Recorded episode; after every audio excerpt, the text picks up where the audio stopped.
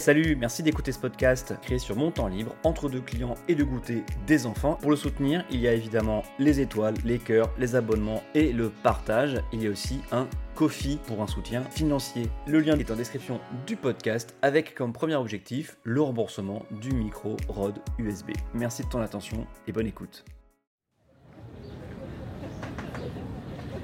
Vous connaissez NordVPN Non, ce podcast n'est pas parrainé par le VPN Star de YouTube, mais c'était juste pour dire que je trouvais ça bien et sain qu'il rompe avec euh, le Raptor pseudo-dissident, ce qui a déclenché une tempête Twitter chez les petits fachos. Aucun rapport avec de la censure ou euh, la liberté d'expression, l'entreprise NordVPN fait bien sa pub où elle veut et associe son image avec qui elle veut. Après tout, elle paye pour ça. Cette rupture de contrat signifie moins d'argent pour un entrepreneur identitaire parce que les mecs de cet acabit, c'est pas des militants, ils n'ont pas de conviction à défendre, c'est un business, une niche qu'ils occupent pour vendre des livres, du coaching, des DVD, des émissions radio, des podcasts, des boissons euh, protéinées. Coupez-leur la pub et les partenariats, ils disparaissent. Enfin, reprenons le cours de mon podcast. Bonjour, bonsoir, bienvenue dans Adrien parle politique 15 minutes, parfois moins, jamais plus. N'hésitez pas à partager, à me retrouver sur Twitter, euh, Adsom, A-D-S-A-U-M, ça me ferait plaisir et ça m'aiderait beaucoup. Municipal, municipal, les fusions LREM et LR, et la vague verte au programme d'aujourd'hui. Sans plus attendre, c'est parti. Et encore merci à la BBC pour cette ambiance d'un café aux Tuileries. On s'y croirait, n'est-ce pas? Sinon, je voulais publier cet épisode hier, mais en fait j'ai préféré attendre que les listes soient déposées hier à 18h pour parler en toute connaissance de cause et ne pas risquer un, retournement de dernière minute. C'est quand même mieux, hein alors un point technique tout d'abord, hein, pour que tout le monde suive et soit au même niveau, au municipal, à 10% au premier tour, vous pouvez vous maintenir au second. Ce qui explique les triangulaires par exemple, ou les heptagulaires, même si c'est rare, mais ça existe. Oui, si, si, ça peut exister. À 5%, vous avez par contre pas le droit de vous maintenir, mais celui de fusionner avec une ou plusieurs listes au-dessus des 10 points. Il qu'il n'y en ait qu'une seule qui est passée les 10 points et elle peut fusionner avec d'autres en dessous des 10 points. Les motifs de fusion et les arrangements ne regardent que les listes entre elles. Ce qui se passe en tambouille reste en tambouille. Les circonstances sont un peu particulières cette année et c'est la date du 2 juin, 18h, qui a été retenue comme limite, soit presque un mois avant le scrutin. En principe, c'est moins d'une semaine de campagne qui est possible entre deux tours. Là, c'est 4 semaines sans compter euh, le confinement. Pour l'instant, avant bien sûr les résultats finaux, je voulais retenir deux choses des municipales. On oublie bien sûr, hein, comme j'ai dit, euh, le côté inédit la deuxième tour décalé en catastrophe en pleine pandémie de Covid, qui a offert plusieurs semaines entre deux tours, là où d'habitude on n'en a qu'une seule. Deux choses donc pour l'instant qui me marquent. Le sauf qui peut d'En Marche pour des alliances plus ou moins assumées, souvent contre les écolos, et les potentielles victoires des écolos dans des grosses et moyennes villes euh, et leurs gros progrès au premier tour. Alors commençons d'abord par les alliances LR et LREM.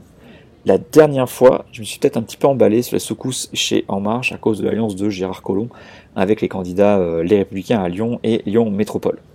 Le parti a tranché sur cette ville, le soutien est retiré. Résultat, ça ouvre encore plus le jeu et ça a accéléré les alliances en face dans la métropole entre gauche et écolo. Euh, sauf qu'il n'y a pas que Lyon dans la vie. Et à Bordeaux, euh, la liste En Marche menée par Cazenave fusionne avec le maire sortant Florian successeur de Juppé, même si Juppé, depuis la primaire LR de 2016, c'est la gauche. Ah, pardon, mais toute la gauche, euh, elle n'est pas allée payer 2 euros pour voter Juppé euh, contre Sarkozy, pour finalement avoir François Fillon euh, rend l'argent. Une sacrée réussite, hein, qui a récolté les fruits d'une campagne à bas bruit pendant deux ans de tournée des fédérations des républicains, hein, Fillon, pendant que Sarko voyait des avocats et des juges et que Juppé caressait son côté gauche. Mais tout ça, c'est un autre sujet. Donc à Bordeaux, ça va être compliqué pour Pierre Urmic, le candidat vert, qui talonnait pourtant au premier tour le maire sortant. Aucune chance qu'il fasse alliance avec Poutou, euh, parce que le NPA préfère de toute façon perdre seul que gagner avec des alliés. Dans le 5e arrondissement de Paris, ça, s'est finalement fait, l'alliance, euh, même si ça fait râler Hugues qui permettra peut-être à En Marche d'avoir un groupe pas trop honteux au Conseil de Paris, sachant que de mémoire, la limite, elle est à 5 conseillers de Paris pour faire un groupe, alors il devrait pouvoir y arriver, quoi. C'est aussi le cas à Tours avec le maire sortant. C'est aussi le cas à. Euh, eh ben oui, j'avais mes signets sous la main et je les ai plus. Euh, Mathieu Orphelin qui a fait une liste. Hein, euh, il n'est pas content sur Twitter. Hein, Bordeaux, Lyon, Strasbourg, hein, je vais y revenir, Clermont-Ferrand. des alliances avec la droite. Et une union à la dernière minute à Strasbourg. Donc on pensait qu'on s'avançait vers une quadrangulaire, donc quatre listes, ou une triangulaire. Et en fait, eh bien, Strasbourg pourrait devenir la seule ville importante la seule ville tout court, je sais pas, à avoir un maire marcheur, car en face, écolo et socialistes n'ont pas réussi à s'entendre pour une fusion. Et donc, sauf retournement de situation, euh, par exemple Catherine Trottmann euh, qui déposerait pas de bulletin euh, au dernier moment, par exemple, bah, ça semble plier, puisque les, listes des marcheurs et de, les républicains, mathématiquement, sont devant la liste des écolos. Après, bien sûr, on peut parler de dynamique, de second tour, qui est une nouvelle élection. Hein. Je, connais la chanson aussi. Hein. Bla bla. Euh, c'est tout ça, c'est pas vrai. Hein. Euh, il y a quand même aussi des rapports de force qui existent. Voilà, on ne sait pas trop, on verra. Il euh, n'y a pas de maire sortant à Strasbourg, donc les jeux sont ouverts, mais ce serait quand même une sacrée performance si donc Jeanne Mersaglian, qui est tête de liste ELV e à Strasbourg, réussissait à s'imposer en tête. J'avais lu que ça s'était vu à, Grenoble, mais la différence c'est que à Grenoble, euh, c'était resté une quadrangulaire, il n'y avait pas eu de fusion face à Eric Piolle en 2014. Alors que là, eh les écolos se prennent un front uni, euh, LREM, LR, qui risque donc de gagner. Euh, bah, j'ai envie de dire bravo à, aux Verts et aux écolos de pas avoir réussi à, faire une fusion. Hein. C'est quand même dommage, je ne sais pas ce qui s'est passé. Euh, qui a rompu euh, la négociation, c'est un peu transformé l'or euh, en plomb. Hein. Alors, traitez-moi de naïf si vous voulez, mais ces alliances avec LR, c'était pas la promesse initiale de, En Marche. Hein. on mettra peut-être ça sur le compte des réseaux déjà structurés hein, de la droite, de la volonté de sauver des meubles pour obtenir quelques élus locaux. L'objectif affiché par Stanislas Guérini, c'était 10 000 élus locaux histoire d'avoir quand même en perspective de 2022 un semblant d'ancrage territorial. Tout ça montre que c'est pas si simple de créer un mouvement politique avec des gens d'horizons divers autour d'une seule personne, hein, aussi séduisante et talentueuse soit-elle de prime abord. Hein. Mais entre l'homme Macron en campagne et le président Macron, hein, le chef de parti Macron, eh bien, il y a une différence. c'est pas les mêmes compétences, c'est pas les mêmes euh, choses à mettre en jeu. Euh, donc, euh, eh ben, on voit bien que là, ça, tient. En même temps, il tient pas avec les députés qui s'en vont. on sent chez les militants sur Twitter, parfois chez certains, les plus à gauche ou les moins à droite, selon où vous vous placez, un certain désarroi. Et apparemment, il y a des boucles Telegram hein, qui, qui chauffent pas mal. Je ne sais pas très bien ce, qui va ressortir de tout ça. même si pour l'instant, eh bien, donc, le parti assume tout à fait ses alliances avec les républicains. Il n'y en a aucune à gauche, hein, je crois pas.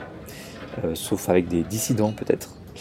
Et c'est ce que ça va devenir dans la suite, quoi. Hein euh, pour la perspective notamment des régionales.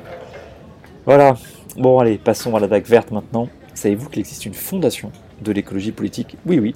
Elle produit quelques rapports, des études, et dernièrement, euh, deux euh, messieurs, Florent Gourou et Simon Persico, tous les deux enseignants à Sciences Po Grenoble, ont publié une note sur, voilà le titre, La poussée inachevée des Verts au premier tour. C'est assez court, hein, c'est 12-13 pages. C'est à lire ou télécharger sur le site fondationecolo.org. En résumé, hein. alors, premièrement, déjà, l'enjeu climatique et environnemental est vu aujourd'hui, c'est une première, comme l'un des deux enjeux les plus importants par 26% des Français. Alors, pas en 2020, mais en 2019. Hein. Euh, ça fait quand même un quart des Français qui placent l'enjeu climatique dans le top 2 des préoccupations, contre, tenez-vous bien, 7% en 2014.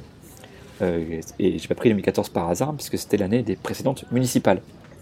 Donc une prise de conscience quand même largement supérieure à, auparavant sur les enjeux climatiques et environnementaux, euh, qui, qui, concerne un quart, euh, enfin un quart des Français sont concernés par, ce sujet, contre seulement 7% il y a 6 bah, ans quoi. Donc c'est beaucoup d'un coup ça fait beaucoup. Et ça peut expliquer aussi les choix électoraux. Alors quasiment pour revenir sur un terrain plus euh, électoral hein, et moins, euh, et moins euh, des idées du, fond, la moitié, 48% exactement, des villes de plus de 30 000 habitants ont eu une tête de liste écologiste, que ce soit en autonomie totale ou en alliance. Et c'est deux fois plus que les fois précédentes. Ça explique aussi les meilleurs scores. Hein. tout en prenant un leadership inédit au sein des forces de gauche, hein, notamment euh, première fois aussi le PS qui se rallie derrière les écolos et plus seulement devant, euh, comme ça s'est vu à, Annecy, Besançon, Tours, Metz, Perpignan. Euh, c'est aussi et ça c'est malgré la très faible participation, un record absolu en nombre de voix au municipal, un demi-million de voix. donc là on a une augmentation du nombre d'électeurs écolos pour les municipales, malgré la très faible participation. Donc c'est-à-dire que le, le, bon score n'est pas seulement en rapport avec l'effondrement des autres, hein, avec un électorat qui serait plus mobilisé, mais qui serait resté le même. Non, non, il y a plus de gens euh, qui sont allés voter écolo qu'aux élections euh, municipales précédentes. Ça, c'est quand même. Et aussi parce que l'offre était supérieure. Hein. c'est normal. Hein. Alors, qui vote écolo? Alors, c'est surtout l'électorat des grandes villes. Hein. Bon, évidemment, en prenant que les 30 000 euh, habitants et plus, on a des grandes villes, mais c'est ce qu'on appelle les métropoles connectées, vous savez, les idéopoles, euh, où les idées sont favorables aux écolos. C'est là qu'ils font donc leur meilleur score, soit euh, euh, seuls, soit à la tête de liste d'union, et ils font encore mieux quand ils sont à la tête d'une union de la gauche face à des maires sortants de droite. Et ils concurrencent en fait le PS sur le rôle traditionnel d'un rassembleur de la gauche et de mettre de l'alternative. Voilà, l'alternative c'est plus seulement gauche-droite, ça peut être aussi droite-écolo. À ce sujet d'ailleurs, il faudrait observer Lille hein, pour savoir si les électeurs pardon, LFI, donc la France Insoumise, iront vers le PS de Aubry ou vers ELV, euh, puisque là, en fait, ces électeurs-là sont les faiseurs de roi à gauche, de roi ou de reine, hein, euh, puisque la fusion, les listes étaient à quelques points d'écart, entre 25 et 28%. La fusion a été un échec, et Aubry a préféré partir seul. Est-ce que ce sera le combat de trop? Euh, Et donc, les électeurs de la France Insoumise, qui n'ont pas pu fusionner avec personne, avec qui que ce soit, se retrouvent faiseurs de roi ou de reine, ou alors peut-être d'éventuels électeurs de droite qui voudraient se payer Aubry en votant vert, qui serait finalement devenu le vote utile anti-Martine Aubry à Lille, euh, pour une partie des électeurs de droite qui se diraient bah ok, vaut mieux les écolos qu'on connaît pas que Martine Aubry, euh, dont on sait bien ce qu'elle fait. Quoi. Ça, voilà, ça c'est à voir, et euh, je fais confiance aux analystes qui connaissent bien les bureaux de vote à Lille pour voir si c'est une mobilisation d'électorat de droite qui a pu permettre la victoire des écolos fin juin. Mais ça c'est la politique fiction encore. Hein. La note conclut, oui, parce qu'il faut conclure, la note conclut sur la structuration de la vie politique française en trois pôles, hein, comme à peu près partout ailleurs en Europe. Euh, malgré les systèmes politiques différents, on retrouve quand même des constantes. Hein. Euh, un pôle euh, qu'on appelle souverainiste identitaire, hein, représenté par le Rassemblement national, avec Marine Le Pen. Un pôle libéral mondialisateur, représenté par bah, En Marche évidemment, les Républicains, le Modem bien sûr, et un peu l'EPS, ça c'est moi qui l'ajoute. Euh, et un pôle social écologiste dont le leadership aujourd'hui se retrouve en balance entre EELV et la France insoumise, euh, sauf surprise hein, avec l'émergence d'autres acteurs, mais pour l'instant donc c'est à ça que ressemble le paysage politique euh, français, comme un peu partout en Europe. Alors par contre les deux auteurs hein, refusent de vendre la peau de l'ours LREM en marche hein, avant de l'avoir tué, puisqu'ils estiment que c'est encore le principal adversaire du Rassemblement national au niveau national. Euh, comme on peut le voir avec les bons scores de ces deux partis aux élections européennes, puisqu'ils étaient quand même à touche-touche. Et je vous propose de conclure là, nous aussi. Hein. Merci de m'avoir écouté. Pensez à partager, à vous abonner, euh, quelle que soit la plateforme d'où vous m'écoutez. Je vous souhaite une bonne journée, une bonne soirée. Ciao